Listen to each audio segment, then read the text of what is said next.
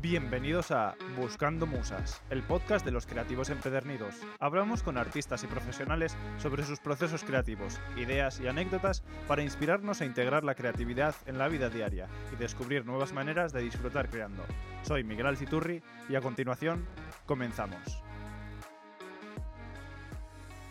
Hola a todos, bienvenidos a Buscando Musas y hoy estamos aquí con Andy Freire, ilustradora de La Coruña. Eh, Andy, eh, tú empezaste en La Coruña con, con el grado superior, ¿no? Eh, sí, y en grado superior en artes plásticas y diseño.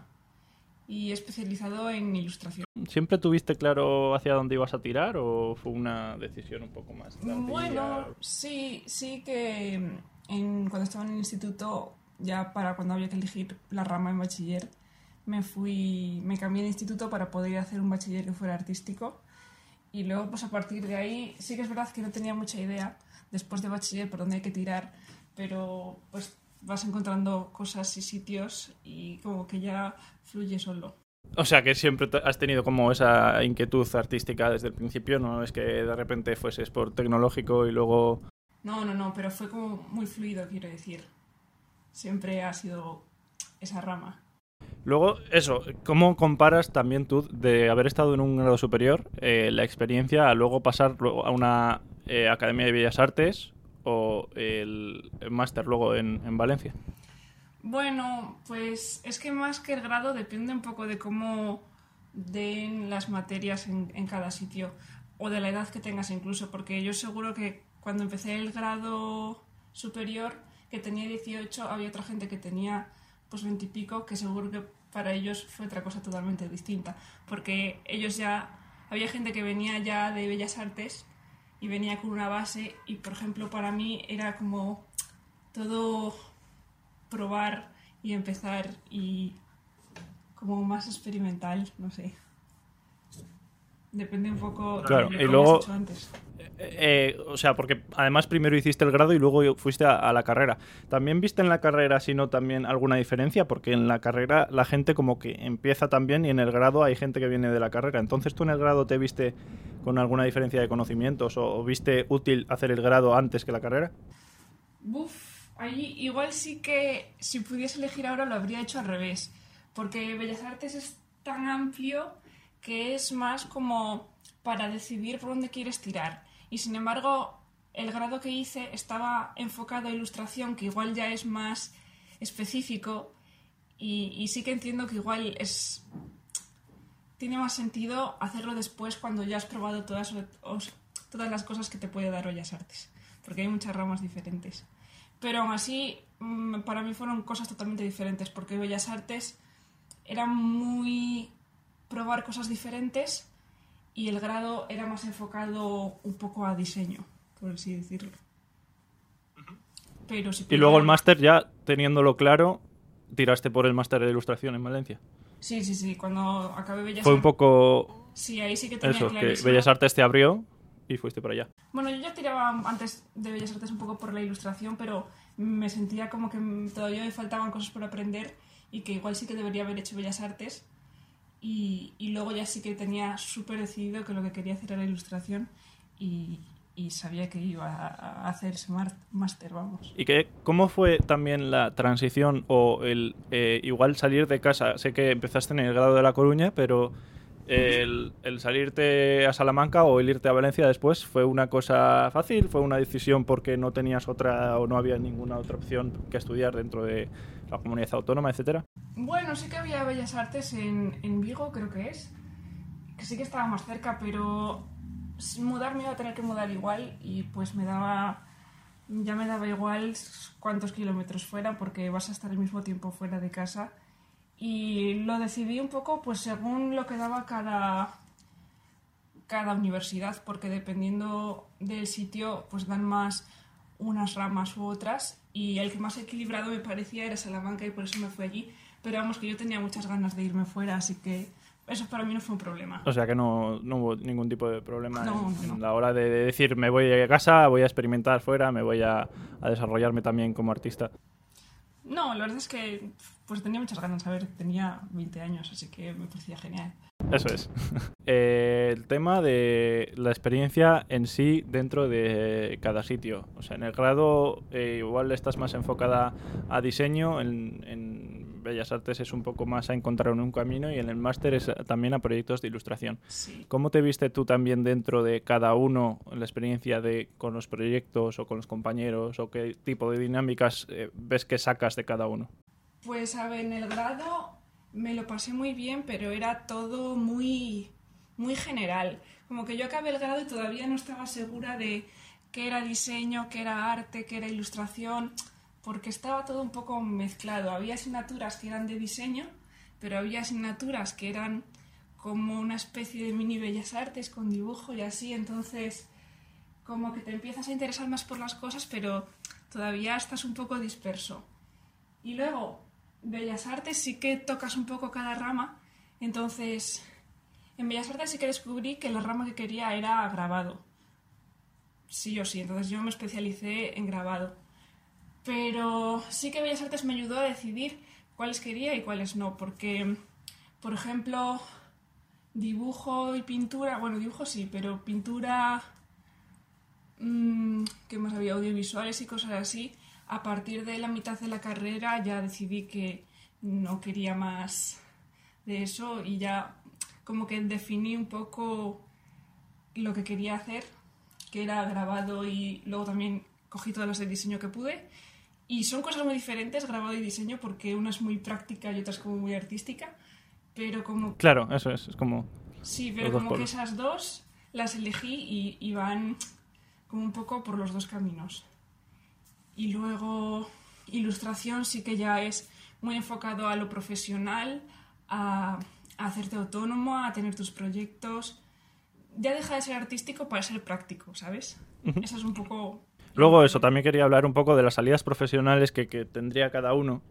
Y sobre todo el tema que has mencionado también de eso, de autónomo versus igual un estudio de diseño o cualquier cosa. ¿Te ves tú que la única o que una de las mejores salidas aquí en España en concreto, no sé si habrás tenido experiencia con el extranjero, pero eh, aquí en España es el autónomo para la ilustración, etcétera? A ver, es que realmente ilustración, eh, no puedes dedicarte a la ilustración de otra forma que no sea autónomo, porque dentro de las empresas no tienen a, ilustrador, ilustradores contratados en plantilla. O sea, a diseñadores gráficos sí, sí que si vas, es que mi máster era diseño gráfico e ilustración en las dos cosas. Si vas por diseño, sí que hay muchos estudios de diseño en los que puedes trabajar. Ahora, a ver, sigue estando un poco mal visto el mundo creativo, mal visto en el sentido de poco valorado, pero sí que ahora hay muchos estudios Sí. de diseño. En el caso de la ilustración, no, no te contratan las empresas, contratan a ilustradores porque suelen ser encargos puntuales. Entonces es un poco lo único que puedes hacer. Menos la rama por la que estoy tirando yo ahora mismo, que es ilustración textil para hacer los estampados y estas cosas, que sí que las empresas textiles tienen a sus propios ilustradores, diseñadores en plantilla. Claro. Eh, luego, más hablando de ese eh, campo concreto, de la ilustración para el textil, tú te mueves dentro de varias ramas, por así decirlo, de la ilustración, como serían el textil, la ilustración de producto, editorial, cartelería, etcétera, que se podrían denominar un poco también como artes aplicadas, o sea, más la, la ilustración, pero aplicada a un objeto real al final que se reproduce, etcétera. No es como igual tanto la exposición, aunque sí que también has hecho cosas eh, para exponer. ¿Cuál ves que es un poco ahí la diferencia a la hora de trabajar? Pues yo creo que eso es un Respecto. poco la diferencia que hay entre lo artístico y... A ver, mm, la ilustración y, y el arte es un poco la diferencia esa, que la ilustración pues está pensada para luego ser un producto y ser reproducido. Y igual el arte como es algo un poco sin un briefing, sino que lo haces para ti mismo y así, pues es para exposiciones. A ver, la ilustración también se puede exponer, pero como que su... La idea inicial de la ilustración es que luego vaya a ser producto. Claro. Y bueno, luego dentro de eh, tus eh, campos, vaya, eh, sí que tocas eh, estilos más derivados de la técnica, como podrían ser el, el linóleo, el grabado en tu caso, y luego también el digital. ¿Cómo ves también esa, un poco la diferencia entre esas dos o, cuánto del estilo también eh, deriva de la propia técnica? Bueno, es que ahí son dos cosas diferentes, pero como las dos me gustan mucho, como que yo las he llevado los dos caminos como un poco a la vez, eh, un poco separado, porque el grabado es un poco más como hobby, porque me apetece hacerlo, porque hay imágenes que quiero hacer y la ilustración es más, pues que es algo que me quiero dedicar profesionalmente, pero siempre los llevo como a la vez y como que también hay, hay cosas similares en el estilo a la hora de dibujar, porque al final como que de trabajar las dos cosas a la vez se te mezcla un poco las dos cosas. No sé si me estoy explicando. Sí, sí, sí. Luego, claro, dentro de cada uno, por ejemplo, tienes mm, unas limitaciones, ¿no? O un flujo de, trabajo en, la linotipia, por ejemplo, en el grabado, etcétera. Eh, por ejemplo, solo puedes trabajar de, un color en un color eh, con ciertas limitaciones, haciendo máscaras, etcétera. Y en el digital, por ejemplo, puedes tener una libertad completa con tema de color eh, y no solo con eso, sino a la hora de reproducirlo también, el grabado tiene sus limitaciones y el digital también. Eh, hay que luego pasarlo a físico de alguna manera, así que es pasarlo a físico, reproducirlo y mandarlo online de determinadas formas. ¿Cómo ves ahí el, desarrollo de un trabajo, el proceso, dependiendo de cada plataforma? ¿O, en cuál te sentirías igual más cómoda dentro de lo que es eh, el diseño, el elaborar una pieza para luego aplicarla a textil, por ejemplo, o a alguna otra de tus ramas? Bueno, a ver, en realidad el linograbado sí que lo podría usar como para crear una ilustración usando la técnica y luego pasarla digital y usarlo eso sobre producto. Realmente para ilustración puedes usar cualquier técnica, pero sí que te limita el linograbado, por ejemplo, la técnica te limita porque tienen que ser cosas planas aunque puedes hacerlo en varios colores, tiene que ser siempre mancha. Y, y pues en digital tienes muchas más, tienes puedes hacer muchas cosas. O sea, todo lo, que... Las texturas que tú quieres hacer, puedes hacerlas. Ahora, yo, el proceso creativo es un poco el mismo porque bien haga ilustración o haga linograbado, empiezo haciendo el boceto de la misma forma que lo hago digitalmente en el iPad. Lo que pasa es que luego el acabado, dependiendo de para qué lo vaya a usar, es, es uno u otro. Pero al principio empiezo siempre igual, hago el boceto digital y si es para linograbado, eh, luego lo hago solo en mancha y línea y si hago digital, pues ya hago texturas, uso pinceles, colores, acabados.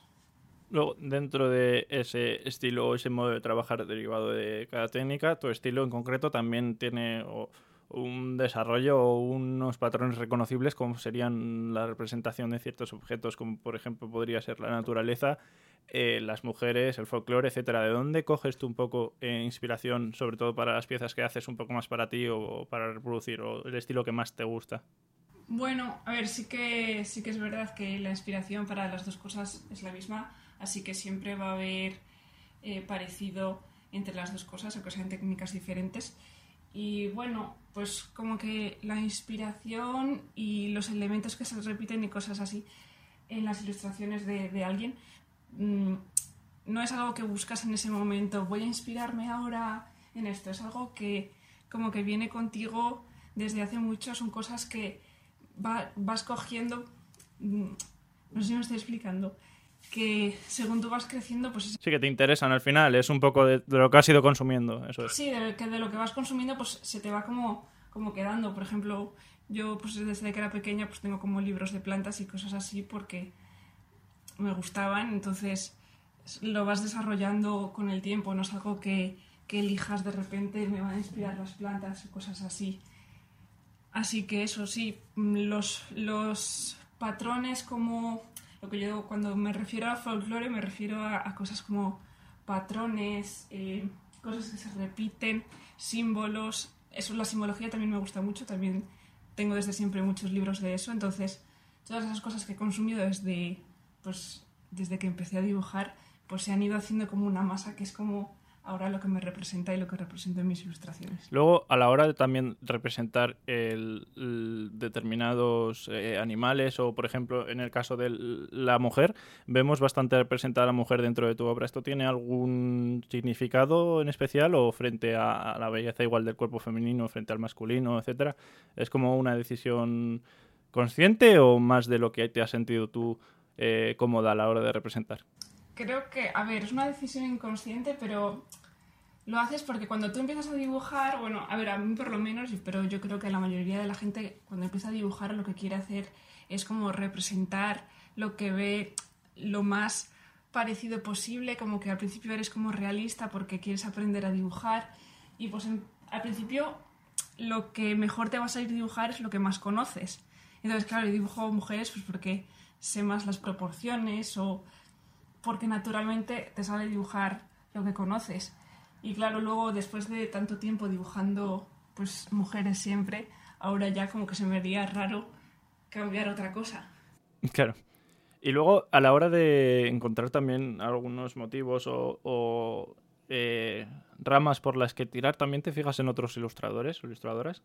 Sí, la verdad que para eso además soy muy maniática, porque yo me hago como mis, mis carpetas, me guardo mis imágenes de esto me gusta, esto me gusta, porque como al final eres un poco lo que consumes, todo lo que te inspira es un poco lo que te lleva a hacer lo que tú haces y, eso me interesa mucho y, siempre hago como un montón de carpetas de, de, los ilustradores que me gustan y, y un montón de listas y, y, cosas así, de diferentes técnicas incluso. Eh, de, pues de dibujo más realista me gusta este, pues de textil me gustan estos, de personajes me gustan estos todo te influye al final. Al final también hemos hablado, eso es, hemos hablado en el podcast un poco de, de la hora de inspirarte o el quizá copiar eh, de varios artistas o el analizar, vaya, de qué, por qué te gusta o, por qué te llama la atención esto o qué, recursos utiliza este artista para que a mí me atraiga esto o, no me atraiga esto ese ejercicio también de recolección que, tú haces te sirve para mejorar tu, técnica y tu, a la hora de representarlo, coges estilo de otra persona y vas desarrollando el tuyo poco a poco. Mm, no, no diría que es así porque este estilo sí que es verdad que eh, yo sé que mi estilo se formó ya hace como seis años que empecé a dibujar con Rotrins, así empecé con mis chicas como dices, que, bueno, así los llamaba yo cuando empecé a dibujar con Rotring. Entonces mi estilo como que no ha cambiado mucho, o sea, ha cambiado la técnica, pero no el estilo. Y mm, lo que me fijo más en otros ilustradores no es tanto la técnica, sino igual un poco la temática o la inspiración, o más bien la motivación de esta persona me gusta mucho, esta persona sigue trabajando, entonces yo tengo que seguir trabajando, ¿sabes? no es tanto en técnica, sino claro. como en motivación. A la hora de eh, hacer estas series, como has empezado, o sea, como has mencionado antes, por ejemplo, ¿tú empiezas eh, esa con algún motivo en concreto o simplemente por producir, por practicar? ¿Y cuál es lo que te, o sea, qué es lo que te hace, por ejemplo, publicarlo o realizar una serie? Para publicar, como sería esa que has mencionado. O sea, ¿tú, tú ves también eh, quizá una presión en las redes sociales por publicar lo que estás haciendo o produces más para ti? Pues, a ver, lo de la presión la hay siempre seguro en redes sociales porque al fin y al cabo para un trabajo tan creativo y tan visual lo tienes que enseñar sí o sí. Lo que pasa es que en las redes sociales hay muchísimo volumen de, de ilustradores, de dibujantes, de artistas, entonces es un poco una competición y si tú dejas de publicar y de crear, como que te vas a perder entre la masa de gente y al fin y al cabo, aunque tú lo hagas para ti, puedes conseguir trabajo de otras formas, necesitas ser visto para que la gente pues consuma, porque es que al final lo haces para trabajar, no lo haces por amor al arte, por lo menos los ilustradores. Entonces sí que existe claro. esa presión. Pero bueno, yo de todas formas, eh, los proyectos que hago, que suelen ser proyectos míos propios, pues salen de que hago pues las cosas que se me van ocurriendo, hago muchas listas y voy como acumulando cosas parecidas que luego se pueden convertir en una serie y de eso sí que tengo como muchas libretitas que van cogiendo ideas de cosas que luego se van uniendo y ya forman como un proyecto, como el que estaba haciendo ahora de las curiosidades botánicas, que es el último que tengo en Instagram. y así es un poco como surgen. Sí que es una mezcla de presión con, con ideas que van surgiendo. El, la también de coger un proyecto personal, igual poder profesionalizarlo o sacarle provecho, como por ejemplo con prints o con reproducciones más, pues por ejemplo que es una obra artística que has desarrollado tú, pero puedes sacarle provecho al final también haciendo reproducciones y vendiéndolas. Sí, para eso un poco también eh, lo separo al grabado y la ilustración, porque la ilustración sí que me quiero dedicar a ello como autónoma para hacer productos y para hacer exposiciones y vender originales es un poco la idea que tengo de hacerme un taller de grabado y poder exponer y vender esos prints originales. Es un poco la mezcla entre rollo artista y, e ilustradora de producto, por así decirlo. Y pues sí, voy a intentar llevar las dos cosas a la vez. Eso, a la hora, por ejemplo, de realizar más eh, tiradas o, series con un objetivo de venta, por así decirlo, como por ejemplo podría ser una baja de tarot o unas láminas, unas pegatinas, eh, ¿También tú realizas eso, o sea, con, la idea también desde el principio voy a crear una serie para eh, producirla y venderla? Pues no siempre, porque hay cosas que las dibujas porque te salen en ese momento y te apetecen. Entonces, después de haberlas dibujado, sí que le ves una finalidad, porque pues luego hay gente a la que le gusta que te dice que quiere una, luego otra persona te dice que podrías hacer pegatinas de esto. Entonces, al final lo haces un poco porque porque alguien quiere que lo hagas y que lo va a consumir. Eh, las pegatinas antes sí que... O sea, que depende de la respuesta también a la hora de publicar. Yo que sé, imagínate que publicas una ilustración que tú no te piensas al principio que vas a, a sacar una serie de impresiones de ella, pero de repente a la gente le empieza a gustar y tú te planteas en ese momento ya... Sí, a, veces me pasa porque a veces la gente me, me, habla por alguna red o algo y me dice, oye, ¿no tendrás prints de, de esta imagen? Y, y algo que yo había hecho solo porque ese día estaba dibujando y luego me piden un print o cosas así. Eso pasa a veces. Luego hay veces que sí que los hago a propósito. Las primeras, cuando estaba en Bellas Artes, sacaba como un paquete de stickers al año. Las primeras surgieron un poco sin querer porque hice unos cuantos dibujos que tenían como, como una temática en común. Entonces hice un paquete de pegatinas con todas esas. Y como a la gente le gustó mucho, al menos a la gente que conocía y la gente me las pedía, pues hice al final uno cada año. Entonces las siguientes sí que las hice a propósito para que fuera producto y para vender, pero luego hay otras que, sale como natural, sin querer. El tema también de dentro de las eh, universidades, por ejemplo, eh, que te permiten tener casi acceso o, que hay algunas iniciativas también, no sé si tú habrás tenido por tu cuenta o si no, también heredado de la universidad, el hecho de exponer también y de montar exposiciones como para exponer tu obra, porque hay muchas veces que tú trabajas para ti y otras también que trabajas o para exponer la obra que hayas realizado o pensando ya en la exposición y empiezas a elaborar una serie. Pues me han pasado las dos cosas, la verdad, porque gracias a Bellas Artes sí que hice, bueno, había como unas exposiciones conjuntas que, que salían a partir de Bellas Artes, por ejemplo, de grabado, que fui a dos, aunque una luego se canceló. Sí que es gracias a las clases que tú estás haciendo el trabajo porque tienes que hacer un trabajo, entonces eliges un poco lo que quieres hacer y no piensas que va a estar en exposición, pero luego alguien te selecciona. Pero luego otras veces sí que es verdad que, conoces sitios que, mm, que, acogen así como artistas para hacer exposiciones, entonces las haces a propósito.